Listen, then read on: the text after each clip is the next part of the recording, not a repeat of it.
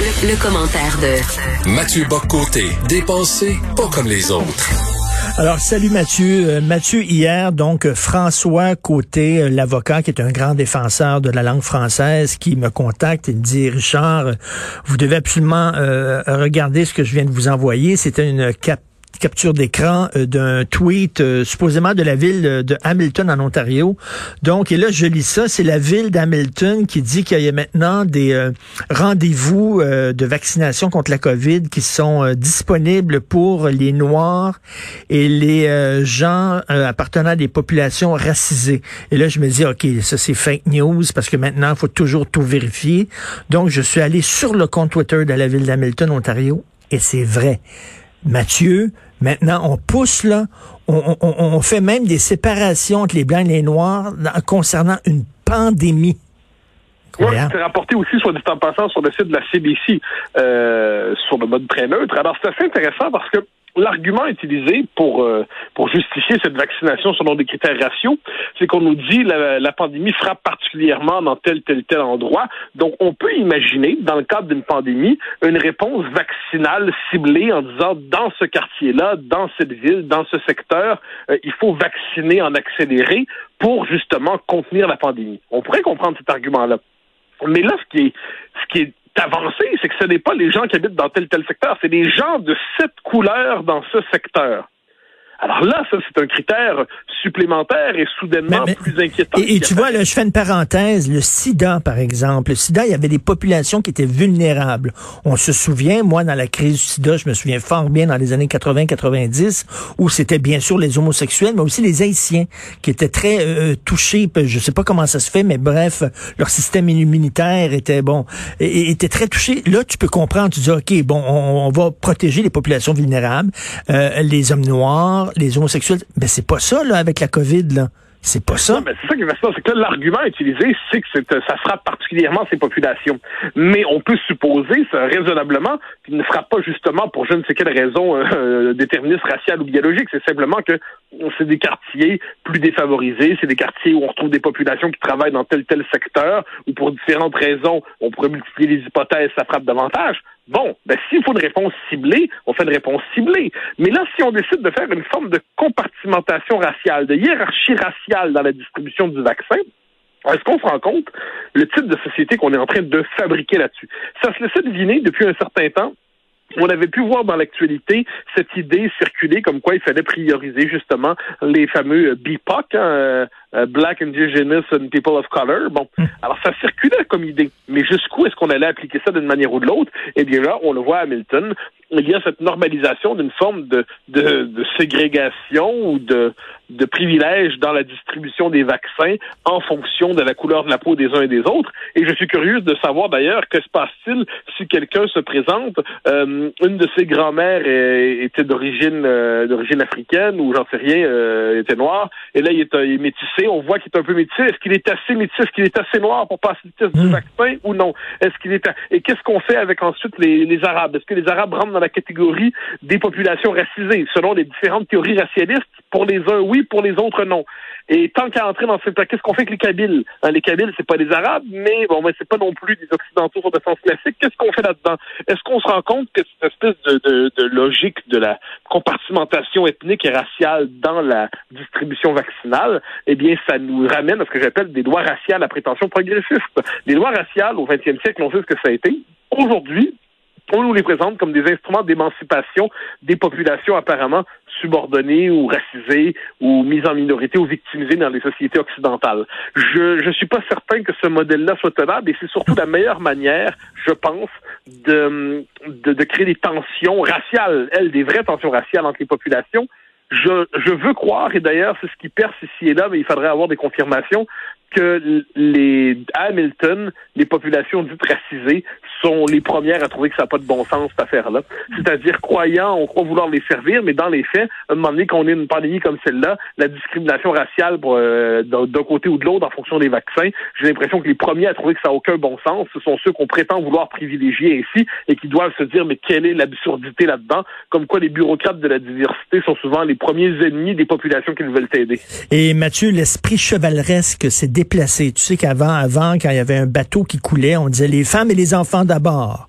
Il fallait sauver les femmes et les enfants d'abord. Maintenant, ce serait les Noirs et les Arabes d'abord.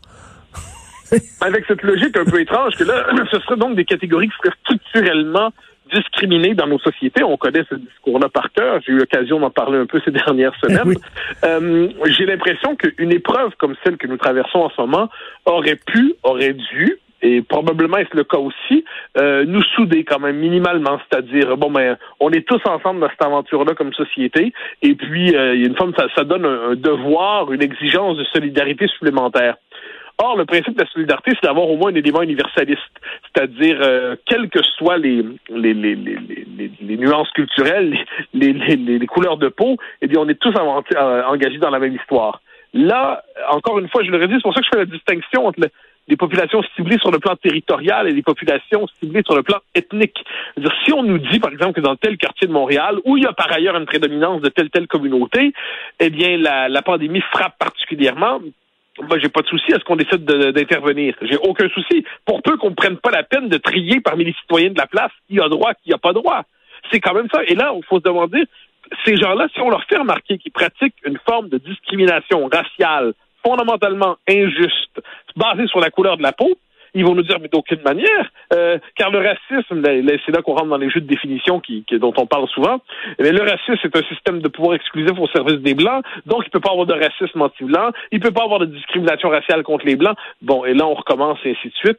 Et là, on cherche à nous faire croire, en fait, que, que le rouge n'est pas rouge, que le bleu n'est pas bleu, que 2 plus 2 n'égale pas 4. On est dans les renversements des évidences. Il y a quelque chose là-dedans d'absolument, d'absolument sidérant. Ben, parce qu'il y a deux choses dans le tweet de la ville d'Hamilton. On dit bon, il y a des rendez-vous euh, pour le vaccin qui sont disponibles pour les, les Noirs et les gens racisés qui habitent dans tel et tel code postaux. Et là, on dit L9C, L8W, bon, bref, mais mettons, OK, mettons, tu habites à côté, dans le même code postal, tu habites à côté d'un noir, mais vraiment la porte d'à côté, OK, mais tu es blanc. Donc, non, tu peux pas aller te faire vacciner parce que c'est seulement pour le noir de ce code postal-là. C'est ridicule. C'est ça. C'est pour ça que je dis que le, critère de sélection peut être territorial. C'est-à-dire, bon, mais dans ce quartier-là, ça frappe plus fort. ok, on l'a compris. Dans ce quartier-là, ils sont tous embarqués là-dedans. Parce qu'on ose croire quand même qu'on est un pays occidental, que les gens se, se mélangent un peu, se parlent un peu. si je croise telle personne dans mon épicerie, si je croise telle, personne dans mon, mon, boulot, on peut, peut multiplier les exemples, euh, le virus, lui, a, on pourrait dire cette logique, il fait pas de discrimination raciale, celui-là. Bon. Alors là, si si devant cette évidence absolue, eh bien non, les bureaucrates de la diversité, les, les pseudo-antiracistes, ceux que j'appelle les racialistes, eh bien, sont véritablement en cette idée, non, non, t'as pas la bonne couleur de peau, on te vaccine pas. Hein? Oui, je sais que t'es le voisin de l'autre, mais t'es blanc et t'es pas, t'es pas racisé, on te vaccine pas. Euh, est-ce que, est-ce que ces gens-là ont imaginé une manière plus efficace de créer une société avec des tensions raciales et du racisme ben partout? Mais non, mais, mais là, ça va être quoi après ça? Il va y avoir des, des, des, des, plages de vaccination pour les Noirs transgenres ou les Noirs homosexuels? Non, on rentre dans cette logique-là, ça n'arrête pas. Ça n'arrête pas. Et, et, et, là, on est dans cette espèce. Faut, faut jamais oublier. En plus, on nous explique sans cesse, faut pas l'oublier, que du point de vue du de, de, de, nouvel antiracisme, la race est une construction sociale seulement. Bon, dans ce compte-là, je donc il n'y a pas en fait d'identité raciale, il y a des racisés, comme on dit. Bon, dans ce compte-là, est-ce qu'on va se retrouver devant des gens qui disent moi je m'identifie à tac tac tac pour avoir droit au vaccin ainsi de suite? Et là non, on retrouve cette idée finalement de la race comme identité primordiale. C'est véritablement c'est un c'est un un univers mental orwellien. C'est un univers hmm. mental discriminatoire à grande échelle et c'est pourtant ce qu'on nous présente comme l'idéal de la justice diversitaire et de la justice raciale au Canada. Et appliqué au nom, encore une fois, toujours d'un pseudo-pragmatisme. Mais s'il y avait eu pragmatisme, je le redis, on aurait dit les gens du code postal X, Y ou Z, vous venez. Pas les gens du code X, Y ou Z avec la telle, telle, telle couleur de peau. C'est ridicule. Écoute, euh, j'ai lu ton livre. D'ailleurs, tu reviens de ta tournée de promo en France et félicitations parce que ton livre a été extrêmement bien reçu là-bas. Mais tu sais, juste comme tu pensais avoir touché le fond, juste parce qu'il y a plein, plein, plein d'exemples dans ton dans ton livre d'aberration. Mais là, c'est rendu, on, est rendu là des vaccinations pour noirs seulement. Ben, Écoute, quelle est la limite? Ben, il n'y en a pas, il y en a pas en fait. On dans, ce niveau-là, ça, ne peut qu'aller en amplifiant. Tu sais, pour, pour la petite histoire, j'ai remis mon livre, euh, bon, j'ai pas la date exacte en tête, mais jusqu'à la dernière seconde, j'embêtais mes éditeurs en disant, un instant, j'ai des, des choses nouvelles sont arrivées, je dois les intégrer au texte. La folie a pris de l'avance sur nous.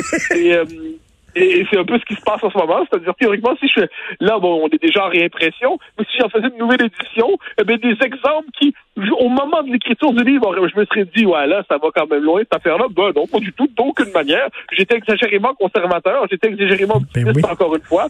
Euh, non, non, on est rendu à la vaccination raciale. Ben oui, l'an prochain, l'an prochain, on va lire ton livre, là, puis on va dire, bah, c'est, écoute, il, il y avait rien là, là. C'est le vieux jeu, c'est dépassé. Il n'a rien vu venir. Il s'est contenté des prémices de la Révolution, alors qu'elle était déjà bien plus avancée. Autrement dit, ce livre, l'an prochain, sera décevant de manque d'imagination. non, mais c'est vraiment... On, en rit, mais pour pas pleurer. Là. Ça prendrait une, édition chaque année, annuelle, avec de nouveaux exemples et tout ça. C'est la folie furieuse. Et c'est une pandémie, là. C'est vraiment... c'est ça, ça, touche, ça touche tout le monde et toutes les institutions. Et on se reparle la prochaine fois de ta tournée euh, en France. J'aimerais savoir tes meilleurs moments et tes pires moments là-bas. Merci beaucoup, Mathieu. Au grand plaisir. Bye bye.